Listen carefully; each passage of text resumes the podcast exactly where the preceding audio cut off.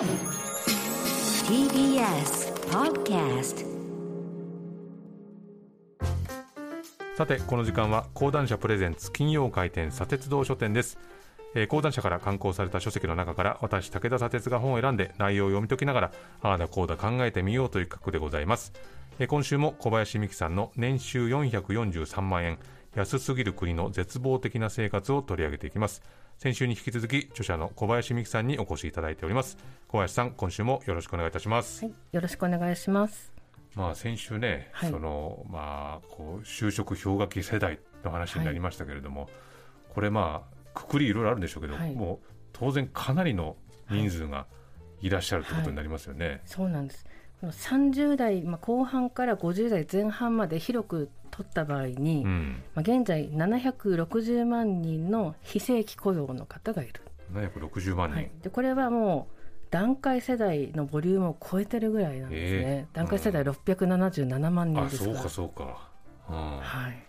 ということはでもこのままあと10年15年っていうふうになっていくと、これどう、ね、その人たちがこはう生活を回していくのかっていうところがより深刻になるってことですよね。そうもう生活保護うんということも増えていくと思います。そうですよねはい。でやっぱりまあこの数年でいうと、まあ、新型コロナの影響っていうのは、はいまあ、どんな働き手でも、まあ、こう家にいらっしゃる方でも影響は受けてると思うんですが、はい。まあ、この今回のいろいろなテーマの中でこの新型コロナの影響っていうのはありとあらゆるところ出てますよね、はいどういったところにはい影響を生じてます、やっぱりですね、雇用の受け皿であったうん。飲食、サービス、観光観光業、ええ。ここに大打撃を与えたということですね。うん。でもともとその業界というのは雇用の数も多ければ非正規雇用の割合もすごく高いので、うん。やっぱり今までこう非正規雇用でかなりあの低賃金だったり不安定だった人がバサッと首を切られるというさらに厳しい環境に追い込まれた。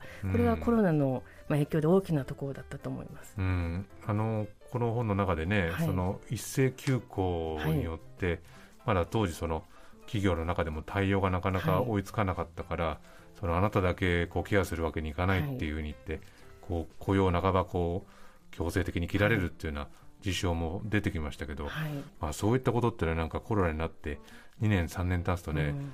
ついそういう存在ってちょっと忘れられてしまうようなところがありますもんね。ただまだ続いているはずですね、こういった状況、うんもともと子育て中だったり、ええ。時間に制約がかかるような働き方のせざるを得ない人は、やっぱり首を切られやすいので、うん。まあ、一層コロナで顕在化したということだと思います。あのまあ、安倍政権中心にその働き方改革っていうのがずっと行われてきたわけですけれども、はい。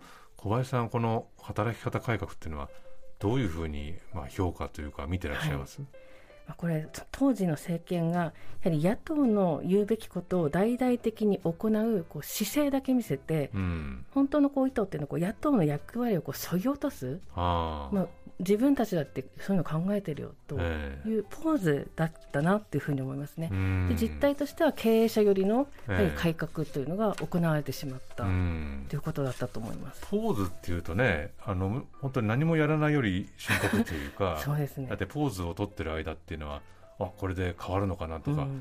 良くなるのかなっていうふうに、まあ、見届けようとするわけだけど、でそれを見ているとじゃあ具体化はしないと。あそうですただこう自分たちやるぞって言いながら反対のことをやったっていうことですね、残業規制をこう緩くしたり、よね。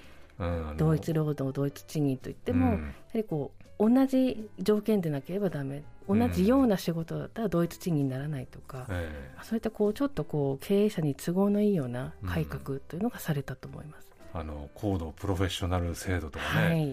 いろいろな制度ありましたもんね。はい。うん。あの小林さんがずっと継続的に追ってらっしゃるテーマでその、はい。まあ、保育の環境であるとか、はい。まあ、看護の環境であるとか、そういったところをずっと追われてますけど、はい。まあ、つい先日もねあの通園バスで、はい。あの置き去りの事故が起きたなんていうこともありましたけれども、この今の保育の質というところでいうと何かお感じになるところってありますか、ぱりあの質以前の問題でこう保育士があの子どもを虐待から守るはずの保育士がうん。園児を虐待している、うん。これがもう何年も前からあちこちで起こっていて、やうん。はりこの最近もニュースでありましたけど言うことを聞かないから別室に閉じ込めるとか、えまあ、そういったことはかなりのところで今起こっていると思います。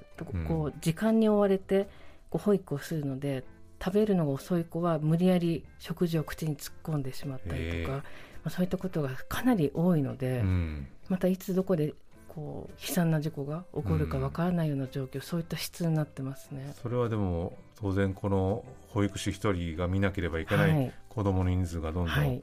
増えてきている、そして何か一つ間違いがあったらそれは大きなことになるってなると、はい。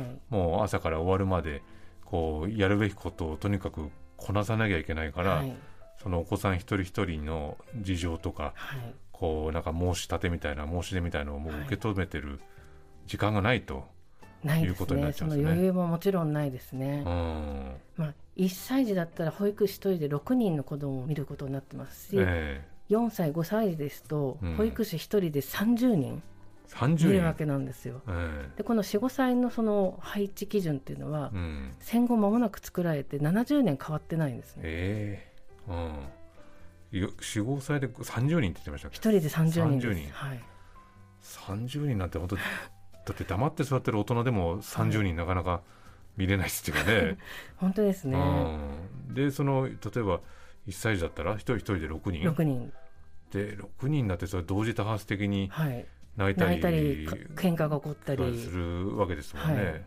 でもそこでも何かもちろんミスがあったらはい、インシデントレポートを書かなきゃいけないということになるわけですね。はい、それでいてやはりその保育士さんたちの、まあ、この本にも出てきますけど、まあ、低賃金っていう問題も出てくるわけですよね。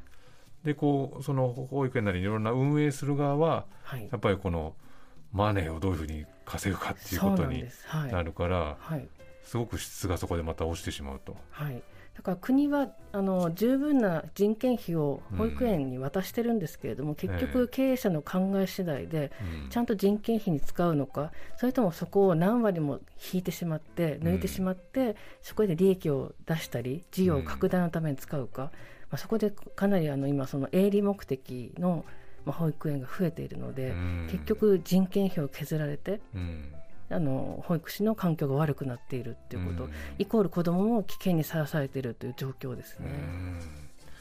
うん。あのまあ、先ほどねその保育ともう一つでその、はい、看護。看護という話も出ましたけど、この辺りの質というかは現状はどういうふうに捉えていらっしゃいます、いやもう看護もやっぱりこうちょっと質を求められない状況になっていて、うん。例えば入院をしてトイレに自分で行ける大人でも、うん。おむつをさせられたり、えまあ、あと寝てる時にやっぱりであの歩き回らないようにーうん。ベッドに拘束されあのくくりつけられてうん。眠っていたり、あとこう病気の影響で大声を上げたり騒いでしまう人をうん。車椅子にくくりつけてえナースステーションに集めてあの効率よく見るみたいなことが起こっていますね。ーでもこれ本当に保育の話も看護の話も、はいやっぱり効率とはい、そのミスを起こさないためにはい。ある種その子供とか老人のはい。当事者をこう縛り付けるっていうことをやってるわけですよね。でまあその2つに共通するのが、まあ、先ほどもちょっと話に出ましたけど、やっぱり収入がそこで働いてる方たちがはい。不安定になるし、はい。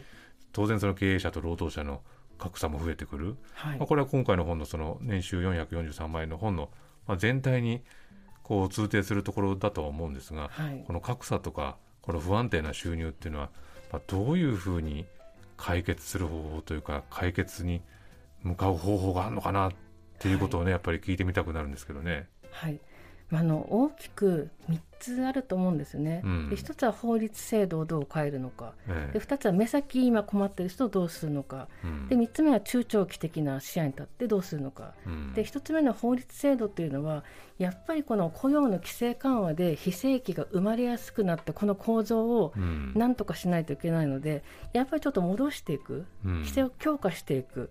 あるいはちょっとあの具体的には今考えているところなんですが格差是正法のようなものを作って、うん。やっぱり理想とこの現実のギャップを埋めていく作業というのがええ。必要だと思います。うん。で2つ目のこのじゃあ目先どうするのかっていうのは今現在あの東京都が独自事業でこう日当5000円を出しながら2ヶ月間じっくり研修を受けて、うん。いい中小企業に就職できるように、ええ。その現場でのトレーニングも積めるようなうん。取り組みをしているのでこれをこう国全体でやれば目先困っている人がこういい職場にたどり着ける可能性があると思っています。でもう一つ中長期的ビジョンではやっぱりこの薄利多売のこう産業に今頼っているうん。雇用でまたインバウンドで盛り返すかもとか そ甘いみことをやっぱりちょっと見直していってうん。産業構造を見直ししてこの高付加価値のあるものづくり製造業への原点回帰うん。というのを図る。そしてこう質のいい雇用を増やしていくうん。ということがあの必要だと思っています。うん。まあ、でも本当にその法律面そしてまあ目先の面そして中長期的なもん面をね今具体的に挙げてくださいましたけど、はい。まあでもこれお聞きになってる方もですね、まあ、この今国を運営する人たちがこの個々の生活が本当に見えてるんだろうか、はい。まあ、見えてないんじゃないだろうかっていうふうに思う方たちはい。多いと思うんですよね。はい。